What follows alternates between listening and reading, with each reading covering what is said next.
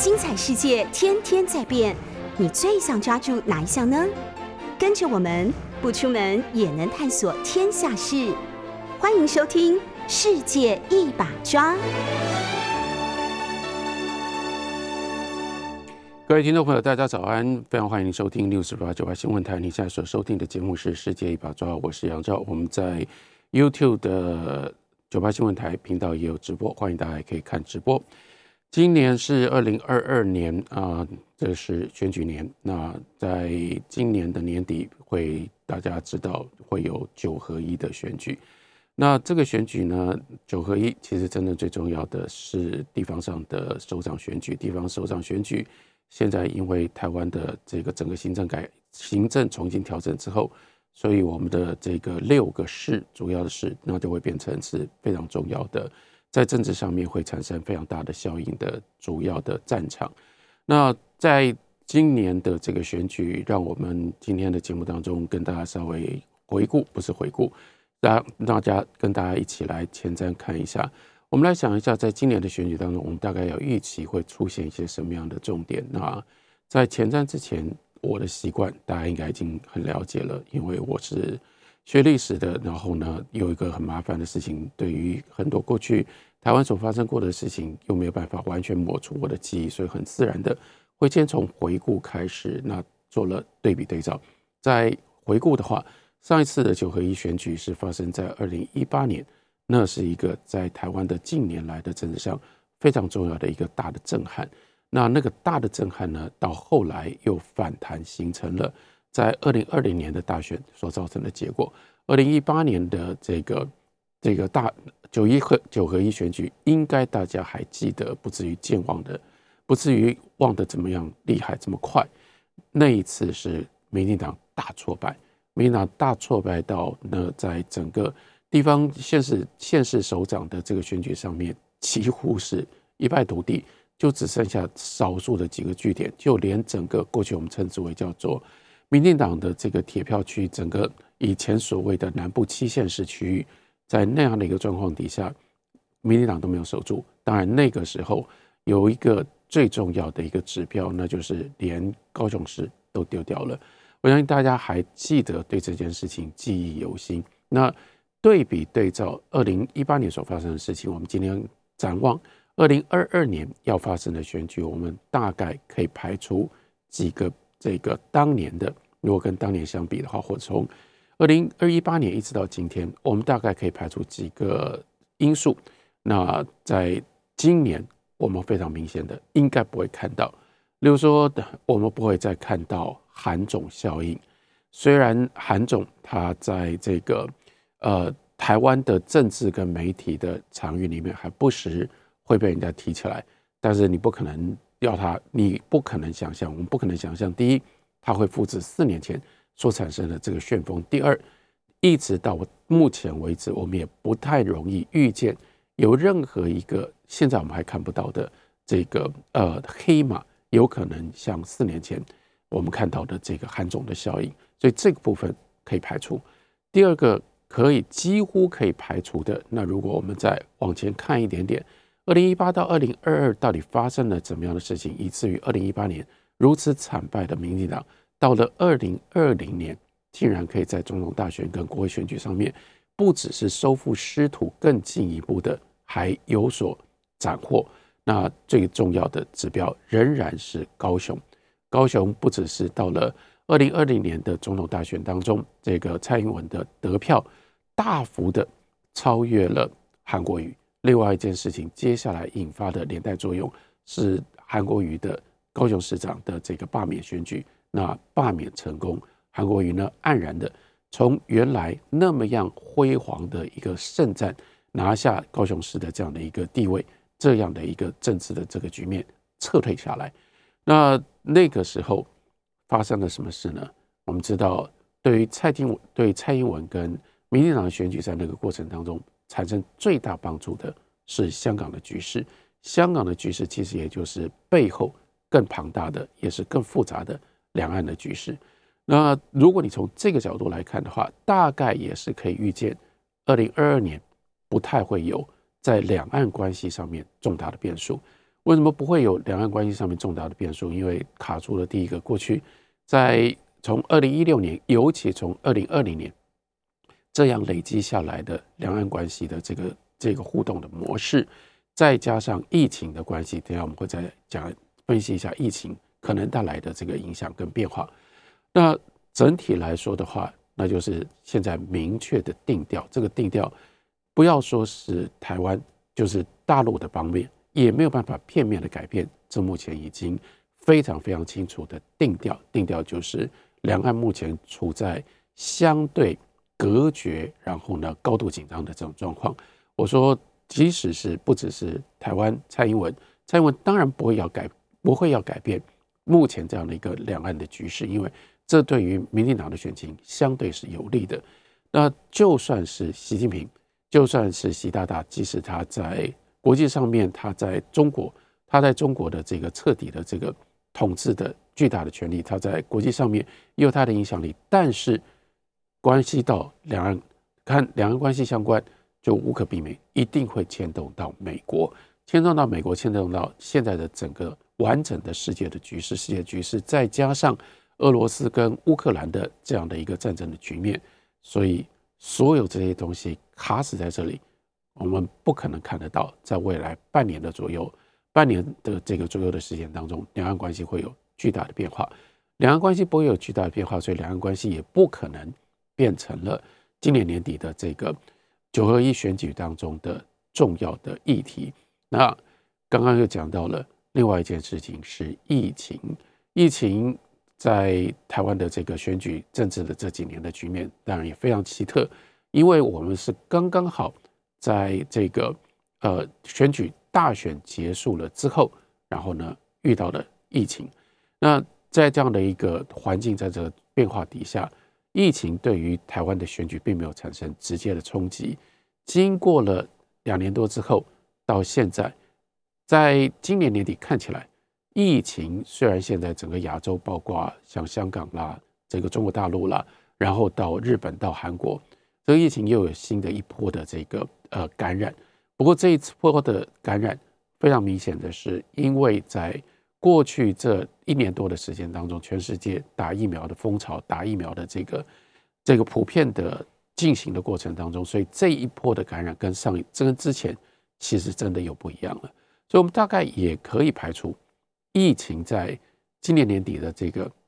选战当中，它便扮演着形成这个选战当中的竞争的主轴。当然有一个变数，这个变数是，如果在台北市的选举真的如现在所看到的这个呼声，民进党以什么样的方式推出陈时中作为台北市长的候选人，那必然就会倒回来，因为陈时中的关系，而对于台湾防疫会变成一个检讨的重点。可是这个防疫的检讨的重点，对于在选举当中会产生什么样的效应？目前。还看不清楚，那所以换句话说，在陈市中，如果他要选台北市长，他要特别强调他在防疫上面的这个功劳，我相信这个是一定是陈市中跟民进党他们会特殊的，他们会特别要强调要凸显的，不然就不需要，或者是要不然的话，陈市中来选台北市长就没有着力点。但是对于反对党来说，对于国民党或者是台湾民众党，如果陈世忠真的选台北市长，你要不要拿疫情来跟他对决？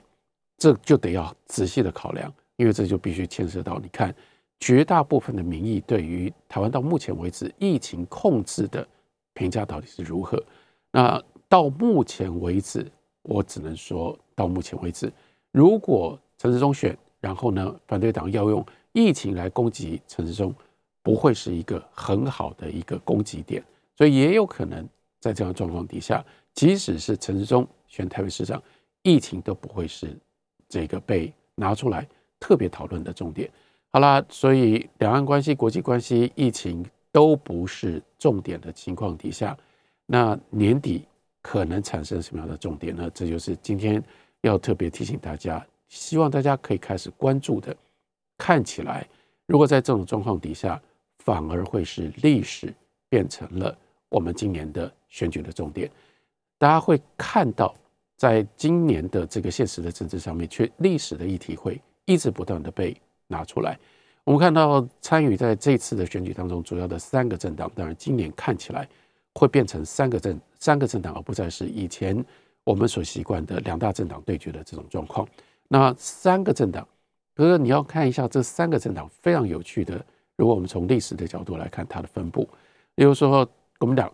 国民党如果远溯到新中会的话，那它成立于一八九一八九五年，这当然是一个很有历史的。因为很有历史，所以现在也最可能有历史抱负的一个政党。那相对的，另外两个党，一个是民进党，一个另外一个是台湾民众党。台湾民众党的表面上看起来它是最新的一个政党，这是柯文哲才刚刚成立的，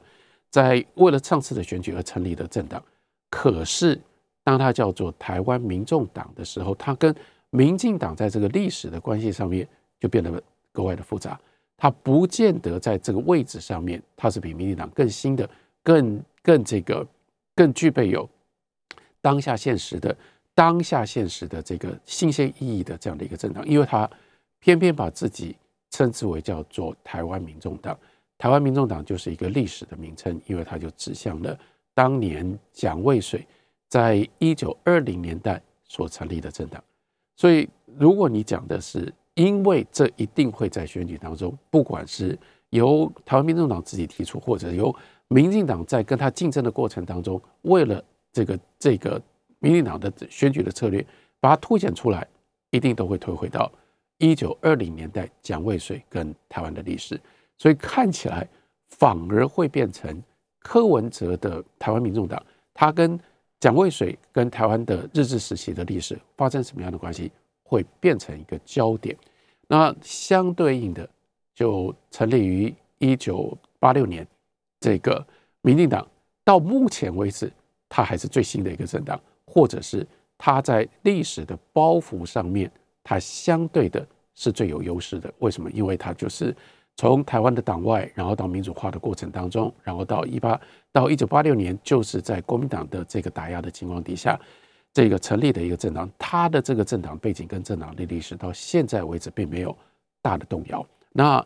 在如果说历史，其实我们已经看到了，我相信大家也知道，在上个礼拜的这个其中的一个，其实从台湾的政治的发展角度来看，我不得不说，让人非常的难过、让人非常尴尬的一幕新闻的画面，那就是蒋万安他在质询苏贞昌院长的时候，苏贞昌的反应的方式，这个苏贞昌反应的方式，口口声声一直讲你祖父、你曾祖父什么什么的。当然，这一部分是跟蒋万安的身世有关系，但很明显的，你也就了解，苏贞昌这个时候就已经在帮我们预示，在提高，在提早告诉我们年底选举会怎么打，这就在打历史牌。而且从苏贞昌的这个反应，苏贞昌这个反应，第一，那是在今天的这个这个环境底下，其实是没有。呃，没有一个历史，不是没有一个新闻的铺陈的这件事情。我说为什么会说尴尬？因为它就是一个很正常的一个在行政院的一个这个立法委员在立法院立法委员咨询行政院的这样的一个咨询正常的一个咨询的场合里面，他没有一个原来并没有一个来龙去脉的一个新闻的铺垫，他一个突然之间嘣一个就爆发出来。第二件事情。is unprovoked，就是说，并不是因为蒋万安特别在咨询过程当中去提到了历史，去去这个挑衅苏贞昌对于历史的，或者是民进党对于历史的一些看法，所以他是没有在在没有被挑衅的情况底下，也没有其他的新闻铺垫，我们的院长突然之间就爆发了。这突然之间爆发，我就只能够把它解释成为苏贞昌以及他背后所代表的今天。民进党的这个选举的策略，他们一看到蒋万安，看到蒋万安，而且理解到这个时候，如果说有新闻铺垫的话，其实是蒋万安可能会代表国国民党来选台北市长，而且蒋万安在台北市长的选举的这个民调上面，他的这个声望不错，所以立刻就引发了苏文昌的这个自然的反应。这自然的反应，大家不能够忽略，那就是他认为。或者是他所代表的民进党这一部分的立场跟看法，他们认为蒋万安乃至于如果蒋万安代表国民党来选台北市长，最大的弱点就在于他的家世。那这件事情这只是一个开端，令人尴尬，那是因为在那样的一个质询的场合，一个行政院长对于蒋万安这个委员。他所提的关于台湾电力的各种不同的问题，避而不答，却去攻击人家的身世家世，这真的在以政治的这个礼貌，或者是以政治的基本的运作的这种责任责任政治来说，这是很不负责任的一种反应跟回答的方式。这是我说这让人尴尬的，让人尴尬的这样的一个局面，我们的行政院长会用这种方式反应，却让我们不得不不关心，因为我们关心这不会是。行政院长苏院长这个时候突然之间的一个反应，他反应他真正告诉我们的是，整体山雨未来一路一直会到今年年底，甚至延续到二零二四年的这个选举的一个重要的主轴。这个重要的主轴，那会那就会我们大概可以想见，可以看到，也就是民进党这个时候认为，当然我们也不得不不得不同意。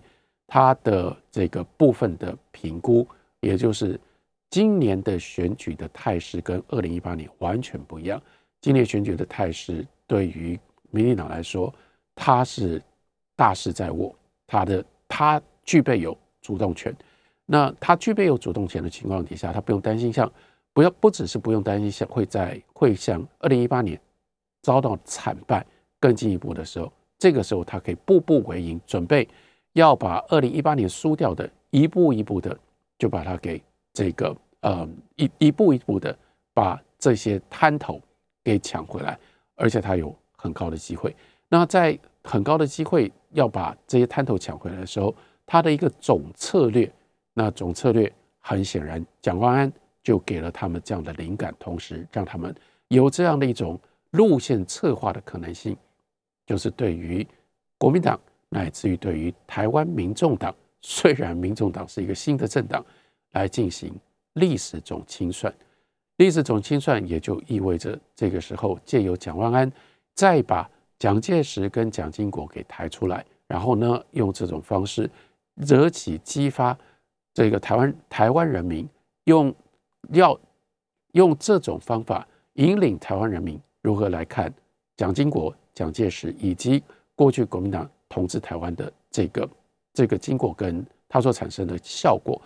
用这种方法把国民党的地位再往下打。另外一部分呢，那就是借由日治时代借由这个蒋渭水，然后把蒋渭水的这样的一个台湾民主先驱的神主牌高高的举起，举起之后呢，就是要拿来对比对照，说你柯文哲跟你现在的台湾民众党，你们凭什么用这个招牌？你们用这个招牌，你们亵渎了先人。你们呢，跟先人、跟蒋渭水在当时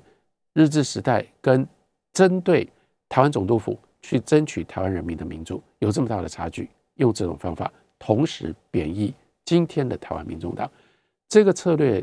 我们讲，如果从民进党自己本身的选举力来说，它是很有道理。那倒过来，却不得不换另外两个角度。当然不是从民进党的角度，从另外两个角度，一个角度是反对党的角度，或者是国民党跟台湾民众党的角度。我再说一次，并不是因为我是国民党的支持者，或者我是柯文哲的支持者，而是这么多年这几年来，我一向都觉得台湾今天政治最大的问题就在于一党独大，而且看起来这一党独大的局面会。一直不断的延续下去，长期一党独大，对任何一个社会的政治局势、政治的这个架构，绝对政治架构跟政治的运作，一定不会是好事。我们需要有比较像样的反对党，这就是为什么我会忍不住替不管是国民党或者是台湾民众党这个这些目前的反对党，替他们思考、破化，然后呢提出建议。这是我主要的态度跟我主要的立场。另外一件事情是，如果我们从对台湾历史的认知跟理解，那这如果今年年底在选举当中，历史清算变成了这样的一个主轴，就让我更加的担心，或者让我更加不能够接受。因为我们对于台湾历史的认知跟理解，已经在过去的这一段时间当中，在这么长的时间当中被忽略、被简化。然后呢，如果我们今天还要被再用这种方式，再把台湾的历史规划成为几个道德上面是非分明，然后黑白清楚的这种简化的结论的话，我们就再也不可能，我们对于台湾历史的认识跟理解，会离历史的真实的事实越来越远。历史真实的事实就在于台湾的历史如此的复杂，台湾曾经发生，曾经在台湾这块土地上面发生过作用的人如此之多，他们背景如此的不一样，如此的多元。因而，当我们今天要评价任何一个历史的人物，我们接着下来，如果我们想要去了解他们。各种不同、各方不同的势力在台湾的历史上面产生过一些什么样的作用，我们都不可能用这种简化的方式，没有那么容易。这个人是好人，或这个人是坏人，这个人做这件事情是好事，或做这件事情是坏事。历史就不是这样，尤其是台湾的历史就不是这样。用这种方式来看待台湾的历史，那是让我们更加看不清楚台湾的历史。所以我当然反对，所以我愿意把。时间就是在距离选举还有将近半年的时间，把这个话讲在前头。正就是因为我担心，我预见到清算历史会用这种方式简化的方式来评断历史，可能会变成今年的选举大选的这个九合一大选的这个主轴。所以，我们应该要先给自己打预防针。会有哪一些历史的说法？因为政治上面，因为选举上面的利益被提出来，我们先知道的话，我们先想好了，然后我们先告诉自己，不能够随便就听这样的口号，然后就顺着这样的口号去看待历史，这才是我们尊重历史的一种方式，同时也才是让我们可以保持冷静，对于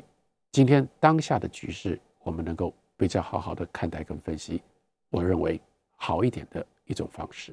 您所收听的是九八新闻台世界一把抓节目，我是杨照。我们在 YouTube 的九八新闻台频道也有直播，欢迎大家也可以看直播。那我们继续来聊今年年底选举可能会发生什么样的事情。我们先看台北市，我相信很多的听众朋友对于台北市的选情呢都比较的都比较关心，也比较熟悉。我们看到目前在这个民调上面，台北市长选举的候选人候选这个台北市长。台北市长的人选蒋万安一直不断的被提到，而且他在民意的支持度上面也还蛮高的。那蒋万安如果代表国民党出来选举，会发生什么事情？首先，国民党会认为这是一个好消息。看起来，如果蒋万安在以蒋万安作为候选人的目前的这个民调上面，蒋万安是有机会可以当选台北市长，也就是帮助国民党拿下。台北市这个是最重要的台湾的这个地方上面的重镇，可是我想提醒国民党，包括提醒蒋万安，那就是这整件事情对于在整个选举的过程当中，非常有可能对国民党是 curse in disguise。什么意思呢？表面上看起来这是一件好事，可是如果你认真仔细的想，如果你没有好好的提防的话，它有可能是带来灾难的，就是。除了台北市以外，我讲的是，甚至即使是蒋万安当选了台北市长，对于整个整体，不只是今年，乃至往下，国民党在台湾的这个政治的局势跟政治的发展，你都必须要非常的小心。问题在哪里呢？问题就在于，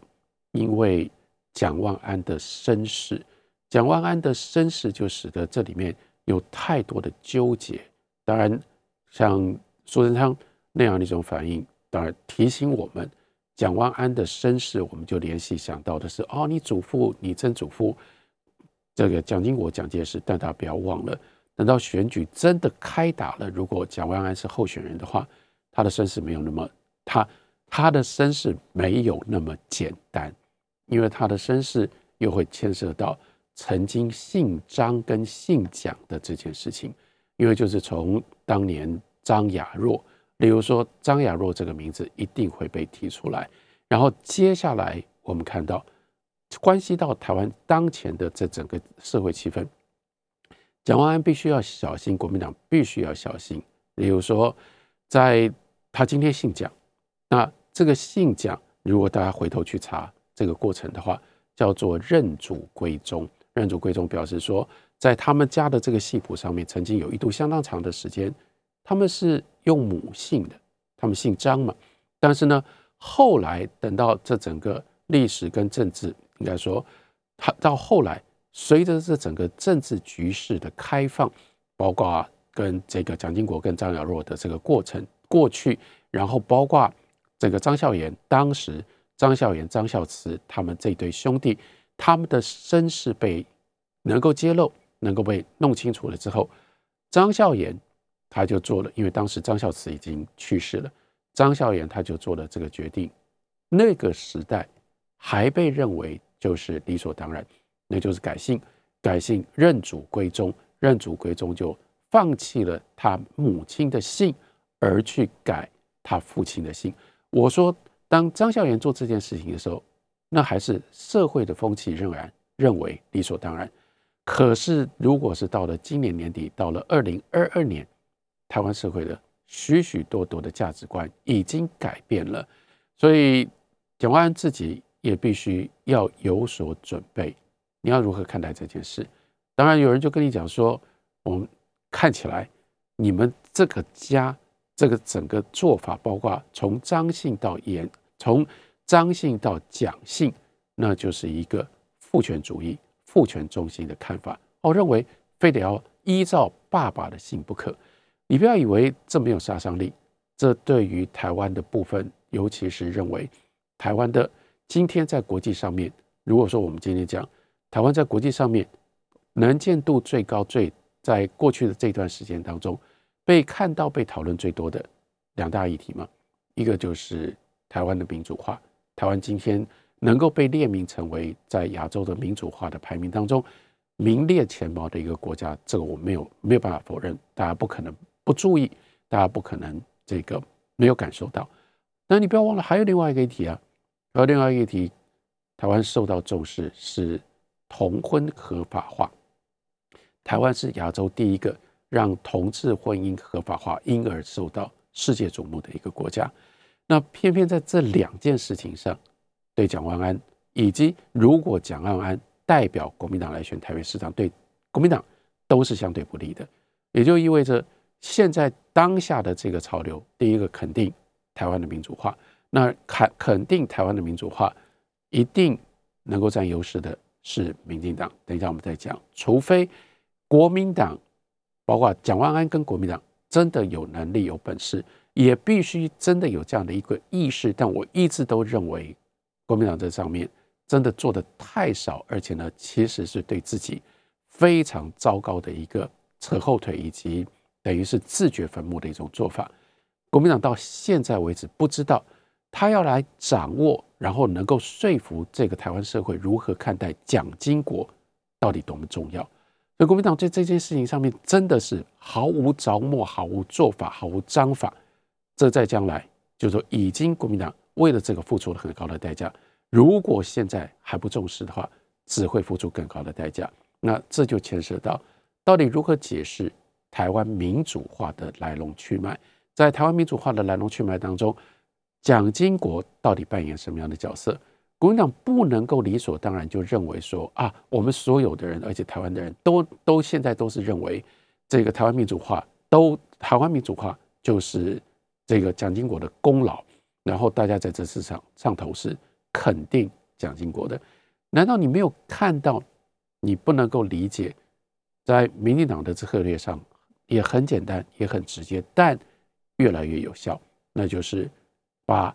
蒋经国曾经担任台湾的，曾经主掌台湾的所有的情治单位，然后呢，讲到白色恐怖，白色恐怖的背后那个政治权力的政治权力的主导，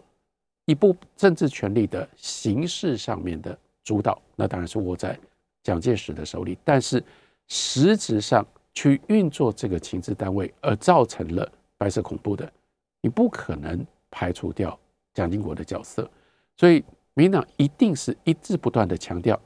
蒋经国作为台湾情治情报情报单位投资的这样一个历史这样的一个角色，这个跟你想要让蒋经国是台湾民主化之父这样的一个地位这样的一个角色这样的一个历史角色，它是完全相反的。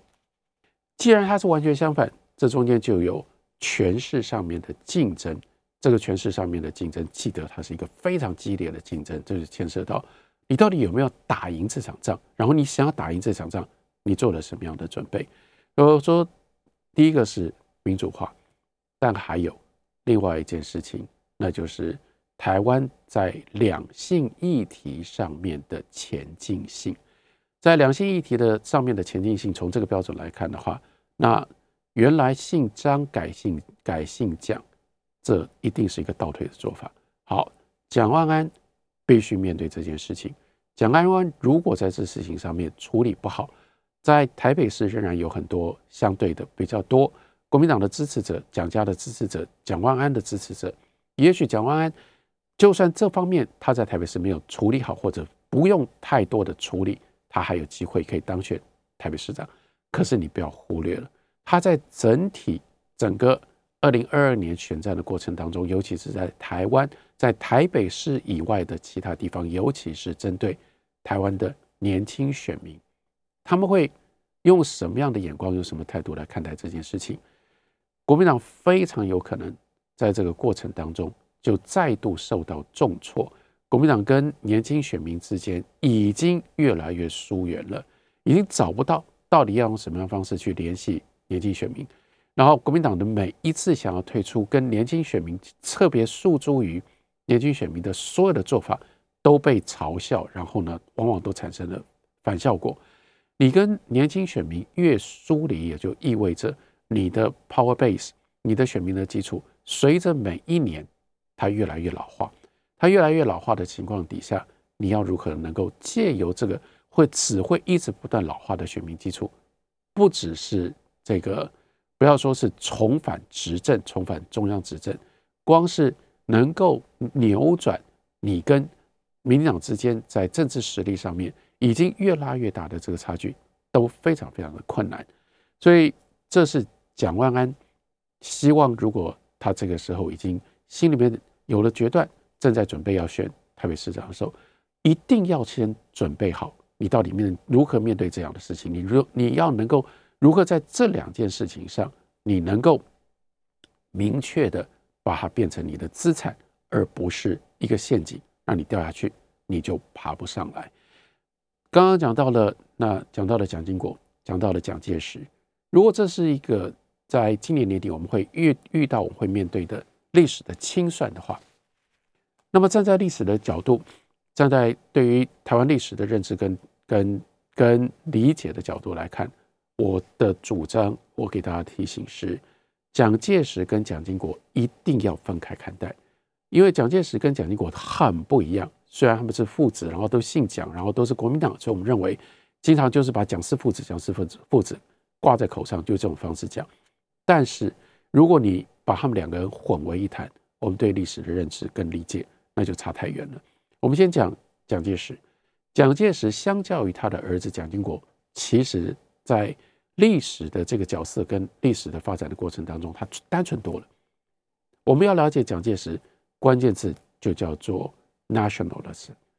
这是国民党嘛？国民党的这个国民党的英文的英文的名字就是 nationalist party。什么叫做 nationalist？这是二十世纪的一个非常重要的潮流，这是民族主义，这是。几乎在不一样的国家都出现过国民党，不管是这个，呃，不管是在欧洲，例如说欧洲的一些国家，他们在二十世纪政治发展的选举的过程当中都出现过国民党。例如说西班牙，西班牙的西班牙的 Franco，他的他的政党就同样也是国民党啊，也是 National Nationalist Party。或者是像土耳其卡莫尔，他的政党也是 nationalist，也是国民党。所以蒋介石在这件事情上面，他是中国的国民党 nationalist 最重要的一个代表的领袖的人物，但是他不是只受到中国的这个历史形势的影响，他是整个世界性的国民党或者是国民主义、民族主义潮流底下的其中的一个，所以我们用这种方式来理解蒋介石，相对就要容易多了。您所收听的是九八新闻台《世界一把抓》，我是杨照，然后继续来讲蒋氏父子。蒋氏父子，蒋介石跟蒋经国非常的不一样。蒋介石比较好理解，他就是一个 nationalist，他是国民党。然后呢，所谓的国民党在那个时候，在那样的一个历史的潮流底下，基本上有两个非常重要的特性，也就贯穿在蒋介石的生命当中。那个时候。Nationalist，国民党就是右派政党。然后右派为什么叫做右派？当然是因为左右的这个强烈的分裂跟敌对。那左边就是共产党，就是共产主义。那共国民党民族主义，它就是强调这是要让民族复兴，要让民族崛起。所以呢，人人应该要爱国，而在爱国的过程当中，要让国家强大。最重要的一种方式就是效忠一个。能够团结所有国民的一个领袖。那蒋介石在很年轻的时候，从孙中从孙中山那里，然后呢，接下来对于国民党的组织重新整合了之后，在北伐的过程当中，他就已经占了这样的一个位置，而且就有这样一种自我的认同，他就是那个团结国民的最重要的领袖。所以从委员长一路到这个，呃，一路到。经历了北伐，然后到抗战，到抗战结束之后，他都是这样的一个角色，所以这是一个团结国民的这样的一个政党的领袖，呃，这样的一个甚至不是政党，是这样的一个国家的领袖。另外一个重要的特性，那就是右翼的国民党是反共的，左翼是共产主义，共产主义呢强调阶级，所以呢他们是要。让全世界的劳动者、全世界的工人阶级团结在一起，所以呢，他们要打倒在同样的这个国家里面的不一样的阶级的敌人，所以工人应该要起来推翻、打倒地主、打倒资本家，倒过来，这是一个世界的革命。所以呢，工人共产党要各个不同国家的这个各个不不同国家的共产党工人跟共产党应该要团结在一起，他们内在是一种。世界主义的信念跟世界主义的热情，所以大家就可以看得出来，在这在这在这在这方面，国民党跟共产党是完全不一样的，因此左右就必然形成非常激烈的抗争。蒋介石在这件事情上，他也完全就是那个时代潮流产物，所以他坚决反共，所以他跟中国共产党有这样的一种根本的这个根本的根本的根本的对立。从一九二七年清共本来他们是在面对北洋军阀的时候，国民党跟共产党暂时合作，但然而清共了之后，这个蒋介石就一路对共产党穷追猛打，倒过来，这个共产党也对于国民党那就是抱持着深仇大恨，这是蒋介石他的一生。蒋介石的一生，不管是在这个广州，或者是后来到了南京，或者是在后来到了重庆，还是到了台北，他基本上都是这样。所以你要说，在蒋经在蒋介石的这个他的生命当中，他以他自己的民族主义，他以他的国民领袖的身身份自居，他脑袋里面没有真正的宪政，他脑袋里面没有民主，这一点都不意外。我们看蒋介石，我们在历史上。这样看蒋介石，可是蒋经国怎么会跟他父亲一样呢？蒋经国最大的特色，他人生分成好几个不一样的阶段，而每一个阶段，我就是希望提醒大家，都是蒋经国，都是历史。我们不能够用任何一个阶段的蒋经国去否定其他阶段的蒋经国。例如说，我们不能够忽视蒋经国曾经在国共联合这个。国民党联俄容共的这样的一个过程当中，他其实是相当程度上几乎像是被被以人质的身份送到苏联去。他在苏联待了十几年的时间，然后他在乌拉萨，他到后来正就是因为他的父亲亲共，以至于他在莫斯科都待不下去，他被流放到乌拉山区去当一个机械工厂的一个工人。他在那里待了这么久的时间，在这一段经验是蒋经国。蒋经国的这一段经验，包括他跟他父亲之间的这个非常紧张的关系。那个时候，他半出于自愿，半在形式的形式的要求底下，他写的这个公开信谴责他的父亲。然后在他的公开信里面，他非常非常明显的是站在苏联的立场，然后对于什么叫做工人，对于什么叫做弱势者，对于什么叫做被压迫的人，他是有真切的感受的。所以。这样的一个蒋经国，后来延续到，例如说，等到他在台湾当了行政院长，他在台湾当了总统，为什么他老是喜欢离开台北，离开他的总统府，离开他的办公室，然后到民间去走？然后呢，他老是强调他要有这些民间友人，这些民间友人是来自于庶民当中，这是他当年年少的时候，他在苏联他所养成的，他所留下来的这种生命的基本的价值，我们必须尊重。这事实上是。蒋经国的一部分，可是蒋经国在西安事变之后，因为苏联跟这个苏联跟国民党之间的关系，中共跟国民党之间的关系，都因为日本的侵略而改变了。所以等到西安事变之后，苏联把蒋经国送回到中国。一旦蒋经国被送回到中国之后，接下来他的生命的第二个阶段，这也是。非常明确的一个阶段，他不得不进入到他的父亲的这个国民党的架构底下。他第一个必须要跟他的父亲和解，第二个他必须要学习融入，去适应这个国民党的这个政治架构。这个时候，相对的，这等于是他的国民党的学徒期间，在他的国民党的学徒期间，他相对幸运的是，他。接的几个工作都不是真的那么样国民党，例如说他跑到了江西，他在江西呢去做非常非常草根的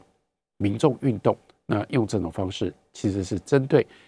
日本人一直不断的这个威胁，所以是在战争的阴影底下去做这样的工作，这样的工作没有那么样的国民党。另外一件事情，那也就是让。蒋经国他在苏联所学到的那种草根的民众的民众之间的这种组织的工作、组织的能力，他能够有所发挥，还能够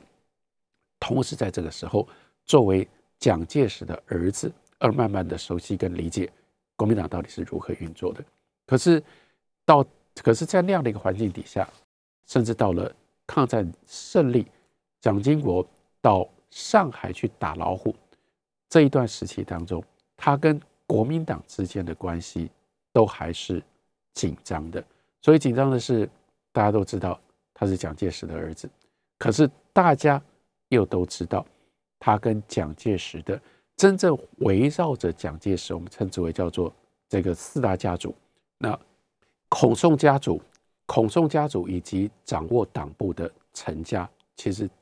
蒋经国跟他们都没有很。密切的关系，另外一部分，蒋经国的价值观跟他们都有很大的差距，所以才会在上海发生的那样一件事情，兴冲冲的去打老虎，打一打，打到了孔宋家族的养子公司，打不下去了。然后呢，不只是一路挫败，挫败了之后，甚至影响了他跟蒋他跟蒋介石之间的关系。所以你看，这样的一个第二个阶段，第二个阶段。他回来作为蒋介石的儿子，但是他是在蒋介石的国民党的这样的一个巨大的权力结构的外围，而不是进入到他的核心。什么时候他才逐步的进入到蒋介石权力的核心？又很明确啊，那就是国共内战带来的结果，使得蒋介石的国民党必须要撤退到台湾。撤退到台湾之后，蒋经国展展开了。他的人生的第三个又很不一样的阶段，这第三个阶段，那就是孔中家族被流放到了美国，他们不到台湾，他们也不想到台湾，蒋介石不让他们到台湾。接下来，陈家、陈果夫去世了，陈立夫也被赶到美国去了。所以这个时候，蒋介石的身边虽然还有蒋宋美龄，可是过去的这个结构已经瓦解了，他必须重建一个新的权力的结构来统治台湾，更进一步的。希望能够睡醒他要反攻大陆的这个这个心愿。在这种状况底下，他还能够靠谁？他在其实是别无太多的选择的情况底下，他选择了他的儿子蒋经国。他选择他的儿子蒋经国，这个时候又另外有一个其实是吊诡的状况。这个吊诡就是因为蒋经国去过苏联，那他为什么去过苏联？这个时候反而变成好事呢？因为蒋经国去过苏联，所以他没有美国经验。更进一步的。他甚至被美国人仇视，可是到了台湾之后，蒋介石一方面要依赖美国人，必须有美国提供的这个援助跟跟军事上面的保护，台湾才能够站得住，台他才能够在台湾站稳脚步。但另外一方面，他又非常不喜欢美国人用这种方式管他，或者是美国人这种方式控制他，所以蒋宋美龄。或者是吴国桢、孙立人，他们在蒋介石的眼中都是美国人的代表，他受不了，所以这些人他也没有办法继续信任他们，所以他转而相信他的儿子蒋经国。今天的时间就只能跟大家讲到这里，但我希望我已经能够讲清楚。如果年底历史清算真的变成宣战的诅咒，我希望大家头脑可以清楚一点，让我们认真的理解历史，而不要被。冲昏头了，感谢您的收听，下礼拜同一时间我们再会。